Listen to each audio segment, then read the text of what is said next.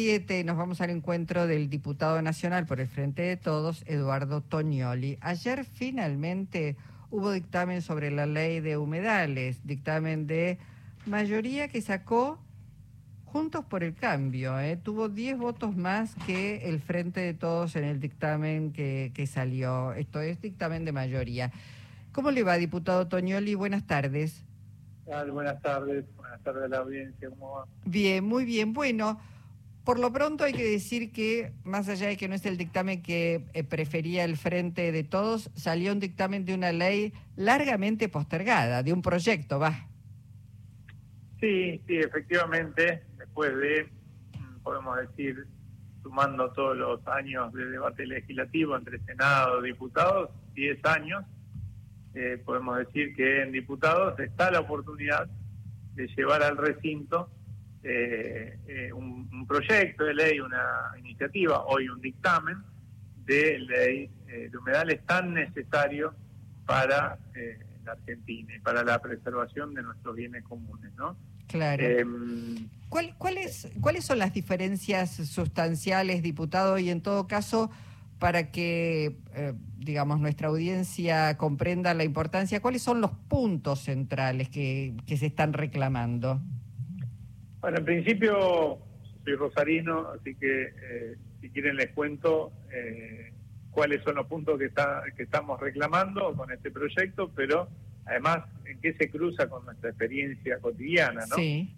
Eh, lo que está pasando en las islas del Delta de Paraná, en particular en toda la zona norte de la provincia de Buenos Aires, el sur de Entre Ríos y el sur de Santa Fe, es básicamente eh, un proceso en el que eh, si hay algo que falta es el control efectivo del territorio por parte del Estado, o mejor dicho, de los Estados, del Estado Nacional y de los Estados provinciales. Hay eh, particulares, privados, personas, más allá de la actividad que realicen, en última instancia no somos nosotros los que tenemos que determinar quiénes son en particular, más allá de que haya sospechas, más allá de que uno pueda darle un marco explicativo en determinado modo de producción, pero para no entrar en demasiada polémica, eh, nosotros lo que nos interesa hoy es dotar al Estado de herramientas que le permitan tener un control efectivo del territorio que hoy no tiene. Es verdad que hay leyes, algunos que, denostan o, que son críticos de esta idea de la necesidad de avanzar con una ley de humedales, dicen hay leyes que están vigentes y no se cumplen. Basta con cumplir con, eh, esas leyes. Y eso, eso es una verdad a medias. Es verdad que hay una ley eh, general del ambiente, es verdad que hay una ley de quemas, que por ejemplo eh, no prohíbe las quemas, sino que promueve que las, las quemas sean habilitadas, es decir, se necesita un permiso del Estado para realizar esas quemas, etcétera. Es verdad que hay un montón de leyes vigentes de cuidado del ambiente. Lo que sí es que la falta de control efectivo del territorio genera que esas leyes terminen siendo incumplidas. Eh, hoy alguien quiere ir, prender fuego el humedal, es decir, prender eh, un, predio, eh, un terreno en las islas del Delta de Paraná, es muy difícil que algún poder estatal, primero, prevenga esa situación, segundo, es decir, detenga a la persona antes de que lo haga, segundo, es muy difícil que le identifique el 60% de las tierras de la zona de las islas del delta del Paraná, particularmente la del lado entrerriano, son están en estado precatastral, es decir, es muy difícil identificar los titulares de esos predios, que muchas veces son los que los prenden fuego.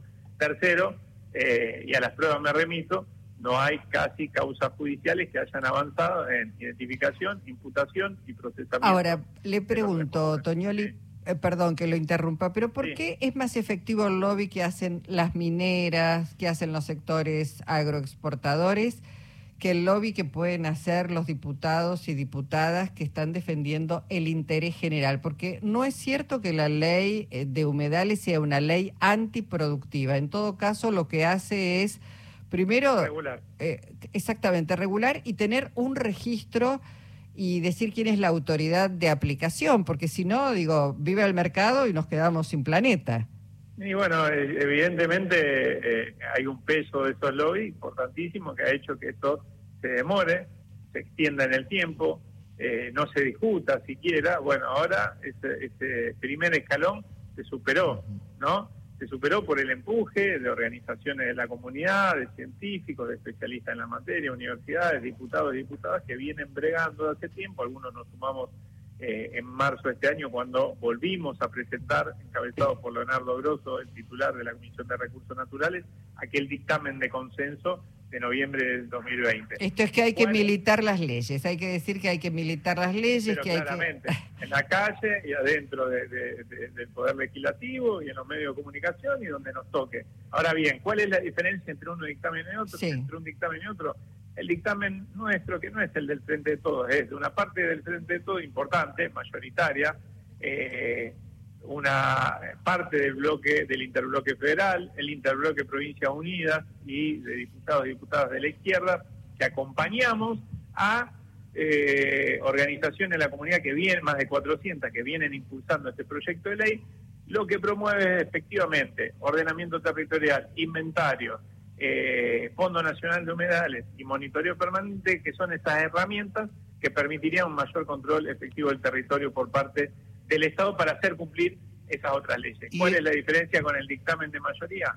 Hay dos o tres aspectos que nosotros creemos que lo distancian, ¿no? que, que, lo ponen en dos lugares distintos, dos perspectivas distintas. Una de ellas, el dictamen de Fondo por el Cambio establece como organismo de aplicación, eh, le suma, perdón, mejor dicho, a el organismo que hemos determinado nosotros en nuestro proyecto, que hemos planteado como organismo de aplicación, que es el Ministerio de Ambiente, ese dictamen, el de Junto por el Cambio, le suma el Ministerio, hoy Secretaría de Agricultura. Esto da cuenta de la expresión de algunos intereses y de la instalación, al menos en términos discursivos, de una falsa contradicción entre producción y cuidado del ambiente. Esta es una ley de cuidado del ambiente que no eh, erradica ningún tipo de actividad eh, humana sobre los humedales, sino que en todo caso les da un marco, ¿no es cierto? La, mm. la regula, etcétera. El otro punto que también hace que estos que, haya ciertas divergencias, matices a la hora de abordar el tema entre, eh, entre estos dos dictámenes, es eh, que básicamente el dictamen de Junto por el Cambio le da el protagonismo y la responsabilidad última y la potestad de generar el inventario de humedales a las provincias. ¿Y en qué, en, qué, en qué le afecta la minería? Porque la Cámara Argentina de Empresarios Mineros puso el grito en el cielo. ¿En qué le afecta? En que en realidad cosas que están en la Ley General de Ambiente, como por ejemplo la exigencia de la realización de análisis de impacto ambiental eh, eh, para determinados emprendimientos productivos, eh, repito, algo que ya está en la Ley de Ambiente, esta ley no, introduce eso nuevo, en todo caso va a tener que realizarse, ¿por qué? Porque el Estado va a tener más herramientas para detectar si se hace o no se hace, va a decir de qué manera, va a reafirmar que se necesita, eh, esa, esa, esa, el cumplimiento de esa normativa vigente, etcétera.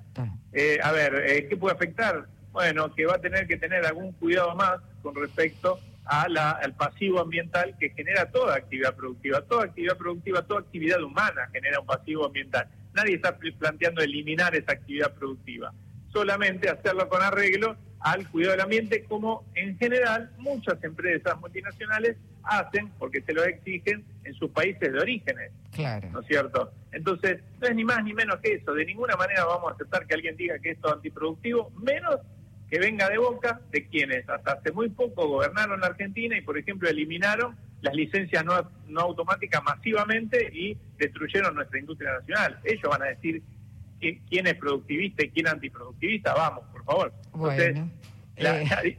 la, diferencia no estriba en eso, la diferencia es si queremos control efectivo del territorio con esa herramienta que detalle o no. Diputado sí. sí. Eh, bueno. Nosotros planteamos que el Estado Nacional tiene que tener un rol protagónico, algunos gobernadores han planteado que tienen que ser las provincias las que tienen que hacer el inventario, eso está bien delimitado en cada uno de los proyectos, eh, entendemos que debe ser el Estado Nacional, con participación de las provincias, pero con liderazgo del Estado Nacional, lo decimos bien claro en el dictamen, porque es una forma de recomponer cierta idea de totalidad. Si no puede pasar que una provincia diga en una en un humedal que está que es compartido, porque la naturaleza no sabe de jurisdicciones políticas, un humedal que es compartido, una provincia puede decir esto es humedal y otra eh, y otra provincia va a decir que no es un humedal. Está claro. Bueno, se viene a un gran debate, ojalá pueda tratarse antes de terminar el, el año. El dictamen salió y, bueno, este